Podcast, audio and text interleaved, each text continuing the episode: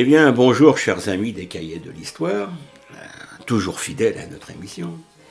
Et aujourd'hui, eh bien, j'ai choisi un sujet un peu particulier puisque c'est le premier vol habité euh, à bord d'un ballon, un ballon à air chaud, que l'on a appelé Montgolfière. Alors pourquoi Montgolfière? Je vais vous l'expliquer après parce que c'est un nom euh, euh, qui a été créé de toutes pièces. Et je vais donc démarrer en vous disant que l'idée de remplir un ballon d'air chaud pour s'affranchir des lois de la pesanteur, eh a été envisagée euh, l'année 1782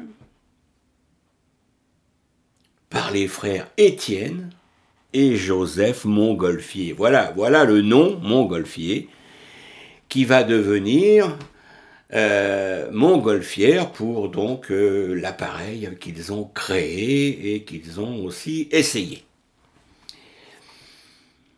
Alors, ce sont des papetiers, hein, ce sont des, des hommes d'affaires. Alors, en chauffant l'air du ballon, eh bien, celui-ci se dilate et il devient plus léger que l'air environnant, et on arrive de la sorte à une force portante d'environ 200 grammes par mètre cube d'air chaud. Ceci est bon à savoir. Et Joseph Montgolfier, qui est le plus inventif des deux frères, eh bien, s'essaie d'abord à faire monter jusqu'au plafond eh bien, des ballons de taffetas remplis d'air chaud.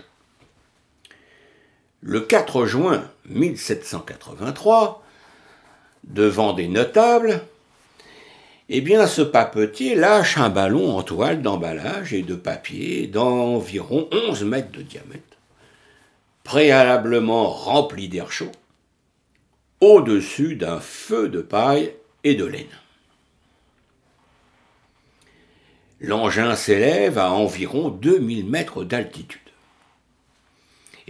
En cette extraordinaire période d'effervescence intellectuelle et scientifique qu'est le XVIIIe siècle finissant, eh bien l'expérience suscite l'engouement jusque dans la capitale, à Paris, et l'Académie des sciences fait venir Étienne à Paris.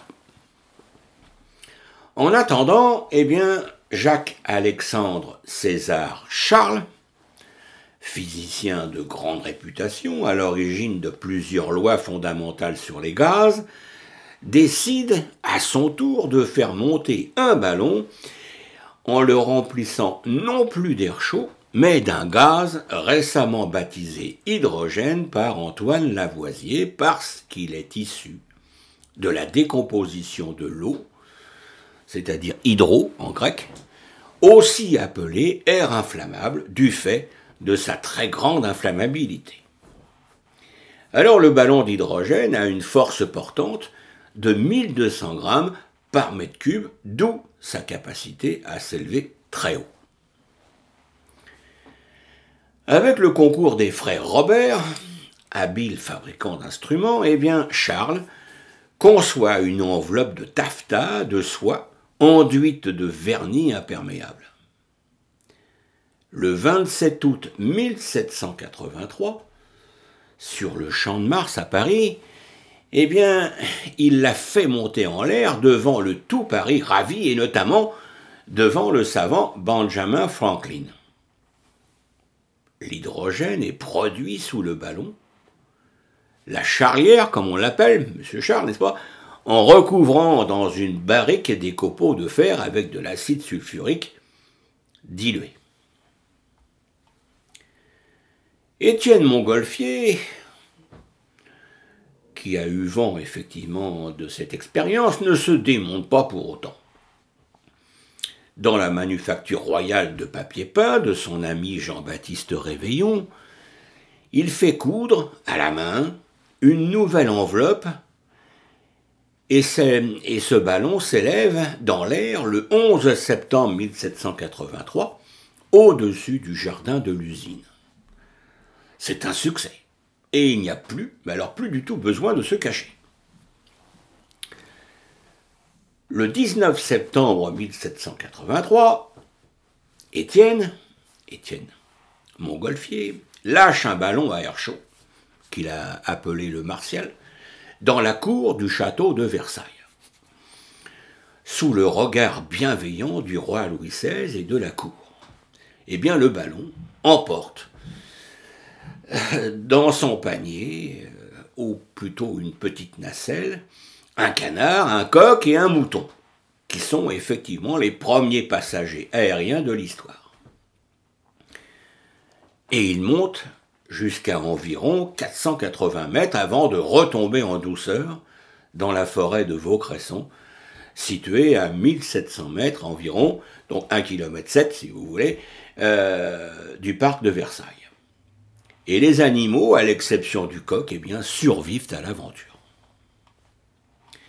L'engouement pour les ballons ou aérostats tant les charlières de M. Charles que les montgolfières de, des frères montgolfiers eh bien, parcourent toutes les classes cultivées. Et rien ne s'oppose plus désormais à un vol habité. Alors le 12 octobre 1793, dans le parc de la Folie Titon, qui est une propriété de M. Réveillon, eh bien, Étienne Montgolfier essaie un nouveau ballon de grande taille, avec non plus un panier à son extrémité, mais une nacelle, capable d'amener des hommes avec un foyer en son milieu. Le foyer, bien entendu, étant destiné à produire l'air chaud. Une semaine plus tard, François Pilâtre de Rosier, professeur de physique et chimie à Reims, monte dans la nacelle et s'élève à 26 mètres.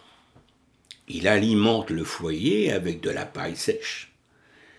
Mais il n'y a plus question d'ajouter de la laine ou de l'étoupe car on a compris qu'il n'y avait pas besoin de produire de la fumée pour faire monter le ballon. Mais celui-ci, toutefois, demeure captif et c'est la raison pour laquelle il ne s'est élevé qu'à 26 mètres parce qu'il était retenu à terre par un câble. Alors, bien que déçu que son père lui interdise de monter dans un ballon, eh bien, Étienne Montgolfier décide de passer à la phase ultime.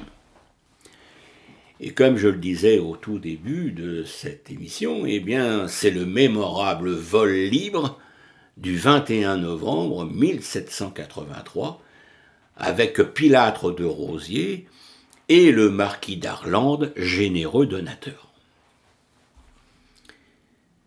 Alors devant les membres de l'Académie des sciences, eh bien l'aéronaute et son compagnon d'aventure eh bien s'élèvent cette fois-ci jusqu'à 960 mètres au-dessus du château. Après un vol de 20 minutes au-dessus de la Seine et de Paris, eh bien leur ballon atterrit paisiblement sur la butte aux cailles. Le compte-rendu de leur exploit est rédigé pour l'Académie des sciences par Benjamin Franklin. Le 1er décembre 1783, soit dix jours après cet exploit, eh bien, le physicien Charles relève à son tour le défi. Alors un nouveau ballon captif, celui-ci gonflé à l'hydrogène, s'envole au-dessus de Paris jusqu'à la hauteur assez incroyable de presque 3000 mètres. Et sous les yeux d'une foule innombrable, eh bien, il emporte avec lui Jacques Charles et le mécanicien Nicolas Robert jusque dans la plaine de Nesle, cette plaine qui se situe à 44 km au nord-ouest de la capitale. Toute la bonne société parisienne se passionne dès lors pour l'aérostation gravures, chansons, articles de mode, de décoration, le roi lui-même anoblit les montgolfiers. Il ajoute une particule à leur nom et élève leur papeterie à la dignité de manufacture royale. Donc euh, les frères montgolfiers deviennent euh, deux montgolfiers. Et le summum, eh bien le summum est atteint à Lyon le 19 janvier 1784 parce que malgré un froid glacial, il y a environ 100 000 badauds qui assistent à l'envol d'une montgolfière géante. de 33 mètres de diamètre, avec une nacelle qui peut supporter une charge de 500 kg. Alors baptisé Flessel en l'honneur de l'intendant Jacques de Flessel qui a promu et financé le spectacle, elle emporte dans les airs pas moins de sept aventuriers, parmi lesquels le prince Charles de Ligne en personne, le marquis d'Anglefort, les comtes de Dampierre et de Laurencin, l'incontournable Pilâtre de Rosier, ainsi que Joseph de Montgolfier et l'un de ses jeunes amis, le négociant Fontaine. Et sautant dans la nacelle, ce dernier aurait lancé au prince de Ligne Eh bien, sur terre, monseigneur, je vous respectais, mais ici, nous sommes égaux. Parce qu'ils sont dans le ciel. Et de plus en plus fort, le 7 janvier 1785, un jeune passionné du nom de Jean-Pierre Blanchard et son mécène américain John Jeffries traversent la Manche en un peu plus de deux heures de Douvres à Calais à bord d'un aérostat gonflé à l'hydrogène. En 1803, l'aérostier André-Jacques Garnerin, on va en reparler après, inventeur du parachute, réussit un nouvel exploit en reliant en montgolfière Moscou à Polova en Russie, ces deux villes étant distantes de plus de 300 km. Alors, malgré ou à cause de leur succès mondain et populaire, eh bien, les ballons ne vont servir qu'au divertissement, à quelques exceptions près. Oui, parce que le 26 juin 1794, alors que nous sommes en pleine Révolution française et en conflit avec une grande majorité de l'Europe, eh bien, dans un climat autrement plus agité, une charlière, donc, est utilisée. Donc la charlière, je vous le répète, donc c'est un ballon qui est gonflé à l'hydrogène, est utilisé par l'armée française sur le champ de bataille de Fleurus, en Belgique, pour surveiller les mouvements de l'ennemi et plus encore pour l'effrayer. Et c'est à bord d'une montgolfière que Léon Gambetta quittera Paris, assiégé par les Prussiens pendant la guerre franco-prussienne de 1870, pour tenter de relancer la guerre. Les ballons à gaz léger retrouveront une nouvelle utilité au début du XXe siècle sous le nom de Zeppelin, du nom de leur inventeur allemand. Et il n'est pas exclu qu'ils reviennent en vogue pour le transport de charges lourdes ou de voyageurs. Alors, maintenant, on va revenir à André-Jacques Garnerin, qui, euh, en 1803, avait euh, franchi 300 euh, km en Russie, avec le ballon, gonflé à l'hydrogène. Alors, André-Jacques Garnerin, eh bien, c'est lui qui a effectué le premier saut en parachute le 22 octobre 1797. Et il effectue euh, ce saut euh, au-dessus d'un parc à Paris, devant une grande foule de bateaux. Alors André-Jacques Garnerin a pu préparer son exploit en occupant les fonctions d'aérostier des fêtes publiques. Pour le plaisir des Parisiens, il mettait en œuvre les ballons à air chaud des frères Montgolfier. Et ne voulant pas en rester là, eh bien, il propose dès 1792 au Comité de salut public l'emploi à la guerre de ballons à hydrogène comme celui de Jacques Charles. Et dans le même temps, eh bien, dans le même temps, il a l'idée du parachute. Et cinq ans plus tard, eh bien, il ose l'exploit. Il monte à 700 mètres d'altitude à bord d'une montgolfière, et puis, en plein vol, à 700 mètres, eh bien, il fait exploser le ballon et la corbeille à l'intérieur de laquelle il se tient, eh bien, descend alors simplement accrochée à une voilure. Ah, ah. Et l'aérostier arrive au sol, sain et presque sauf, avec une entorse à la cheville. En 1799, eh bien, c'est au tour de sa femme de tenter et de réussir l'exploit.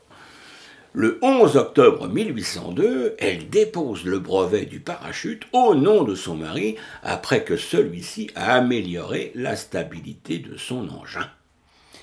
Eh bien oui, voyez-vous, nous en sommes là.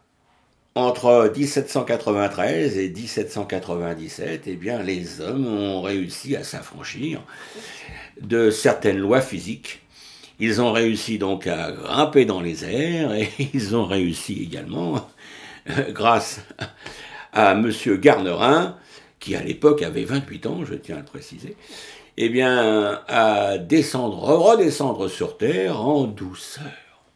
Voilà. Eh bien, chers auditeurs, cette émission est un petit peu raccourcie parce qu'il n'y avait pas grand-chose de plus à dire.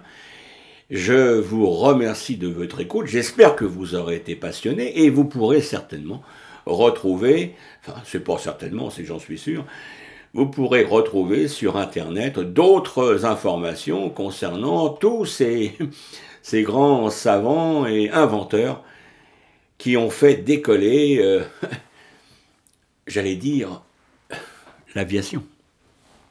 Merci de votre écoute et à bientôt. Au revoir.